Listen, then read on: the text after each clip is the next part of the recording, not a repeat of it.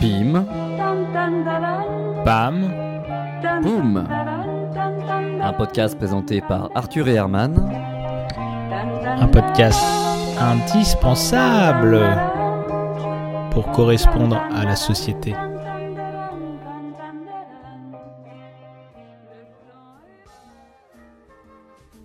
Bienvenue à l'épisode 3 de cette série de correspondances entre Herman et Arthur. Alors l'épisode 3 constitue souvent ce que les gens appellent le ventre mou euh, des épisodes.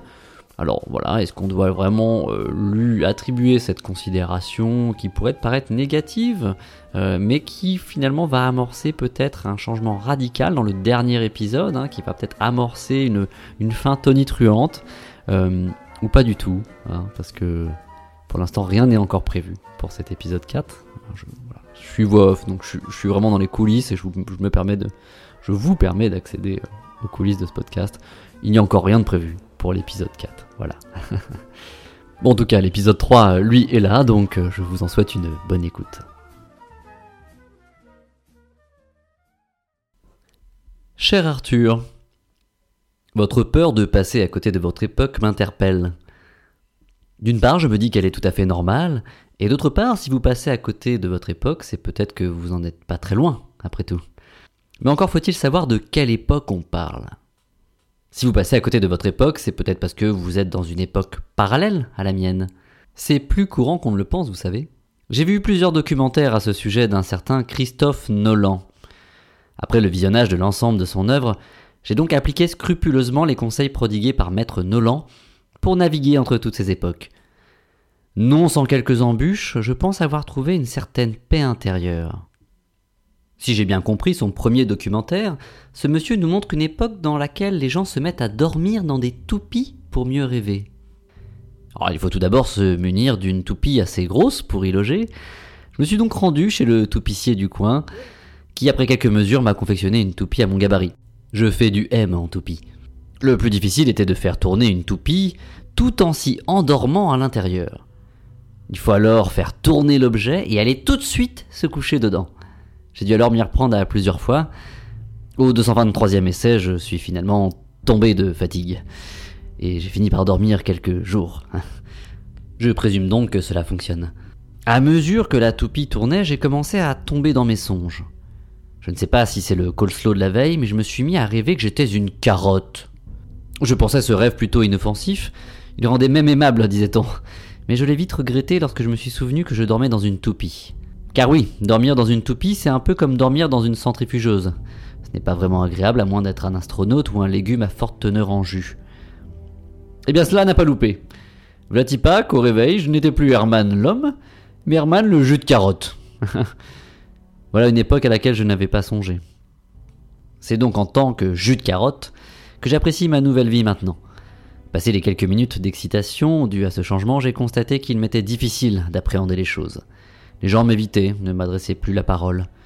Mes amis portaient un autre regard sur moi. La présidence de Donald Trump n'y est sûrement pas pour rien. J'avais beau me placer dans les plus beaux rayons bio du coin, mais rien n'y fut. J'ai perdu quelques amis dans cette transformation. Heureusement, Christophe Nolan a également fait un autre documentaire dans lequel il explique qu'il est possible de revenir en arrière pour se défaire des péripéties de la vie.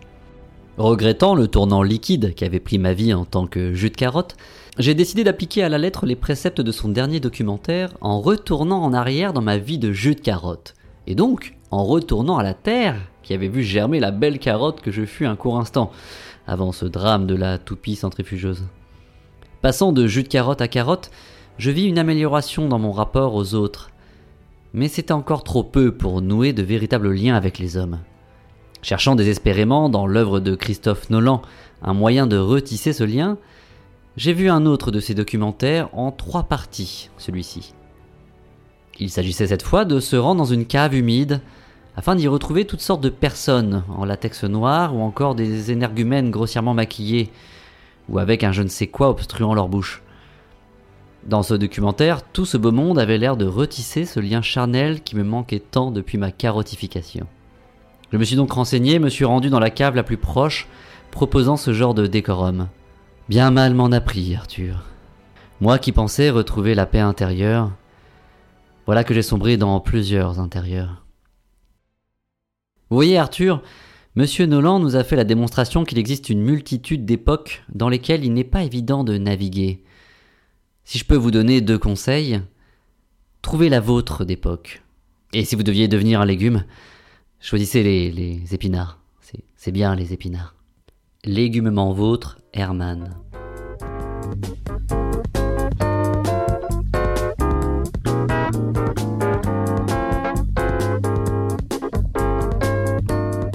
Sherman. Toupie or not toupie? Telle semble être la question pour les carottes en herbe, fans de navets. Je vous mentirais si je vous disais que j'ai tout compris à ce que vous m'avez raconté. Mais comme nos plus talentueux énarques, je m'engage à vous noyer sous le flot d'un verbillage continuel qui n'a d'autre but que de masquer ma profonde incompréhension et de vous faire poireauter un peu. En vérité, si je suis honnête, les yeux dans les yeux et le coude dans le nez, je crois avoir saisi dans votre analyse de Christophe Nolan les bribes d'une réflexion à propos de l'imbrication des mondes parallèles. Le genre de truc méta qui me prend un peu le chou entre nous. Ça m'a néanmoins rappelé deux autres réalisateurs, les frères Radka Raja Radkowski. Attendez, non, c'est pas possible. Quand je vois les photos, c'est pas possible. Non. Euh, Ah non, c'est pas du tout ça. Il s'agit des Wachowski. En plus, j'ai dit n'importe quoi. Ce sont des sœurs. Bref, ce ne sont pas nos oignons. Il n'en reste pas moins que ces deux réalisatrices ont fait un film fascinant qui raconte la vie d'un geek un peu dépressif. Du coup, comme ça arrive souvent, euh, parce qu'il est dépressif, un dealer passe le voir et lui propose deux types d'antidépresseurs. Un sous forme d'une pilule rouge et l'autre antidépresseur sous la forme d'une pilule bleue. Alors il choisit la rouge et la pif paf, il se retrouve à suivre des gens tout en cuir jusqu'à une cabine téléphonique. Il passe un appel et là paf encore, il arrive dans le vaisseau. Enfin un vaisseau quoi. C'est un vaisseau. Euh, les gens sont, sont plus du tout en cuir à ce moment-là. Ils portent des, guenilles, des- vraiment des vêtements pas beaux, pas beaux. Euh, mais ils ont un vaisseau parce qu'en fait, il est dans la vraie vie. Il y a des vies euh, différentes, vous voyez. Et dans la vraie vie, c'est les machines qui nous contrôlent. Enfin, qui nous contrôlent. Elles contrôlent pas tout le monde. Elles contrôlent pas les gens qui sont pas sous son contrôle finalement. Et ils contrôlent juste ceux qui ont croqué l'antidépresseur rouge, vous voyez. Du coup, forcément, les types en guenilles, ils veulent que tout le monde porte des guenilles. C'est toujours comme ça, les mecs en guenilles. Ils veulent que tout le monde porte des guenilles. Pour ça, ils retournent dans le monde où ils portent du cuir, le faux monde. Et c'est fou parce que quand ils sont dans, ce faux monde, ils peuvent faire euh, ce qu'ils veulent. hein. Ils courent sur les murs, ils font du jitsu, euh, ils évitent les balles. Hop, et puis après, comme d'hab, hein, ils repassent un coup de fil, ils rentrent dans leur vaisseau, ils prennent une douche et ils remettent leur pull troué. Bon, ils font ça deux fois et puis après ils, ont, en ont un peu marre. Et puis surtout, le, geek dépressif, il est un peu, euh, un peu perdu forcément. Alors le, chef lui, dit euh, Viens le voir et lui dit euh, T'inquiète pas, tu es l'élu. Oh, il, hallucine total. Il est l'élu alors qu'il n'y a même pas eu de vote. Alors à partir de là, il casse la gueule à des mecs en costard parce que bon, c'est un peu des loupards, hein, c'est des blousons noirs. Et eux, ce qu'ils aiment, c'est le cuir. Même si en vrai, dans la vraie réalité, ce qu'ils aiment, c'est les pulls moches, les trucs un peu troués. Hein. Bref, ce que je veux dire par là, Herman, c'est qu'on croit souvent être ce qu'on n'est pas vraiment. C'est pas parce qu'on croit être dans cette vie qu'on n'est pas en train de se faire pépon par des mécas dans une autre réalité. Voilà, songez-y.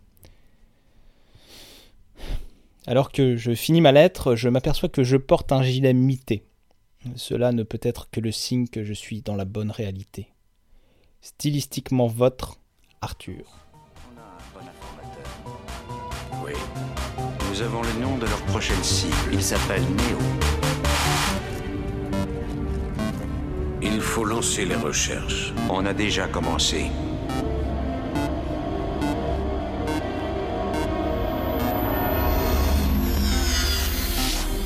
La matrice est universelle. Elle est omniprésente. Elle est avec nous ici, en ce moment même. Tu la vois chaque fois que tu regardes par la fenêtre ou lorsque tu allumes la télévision.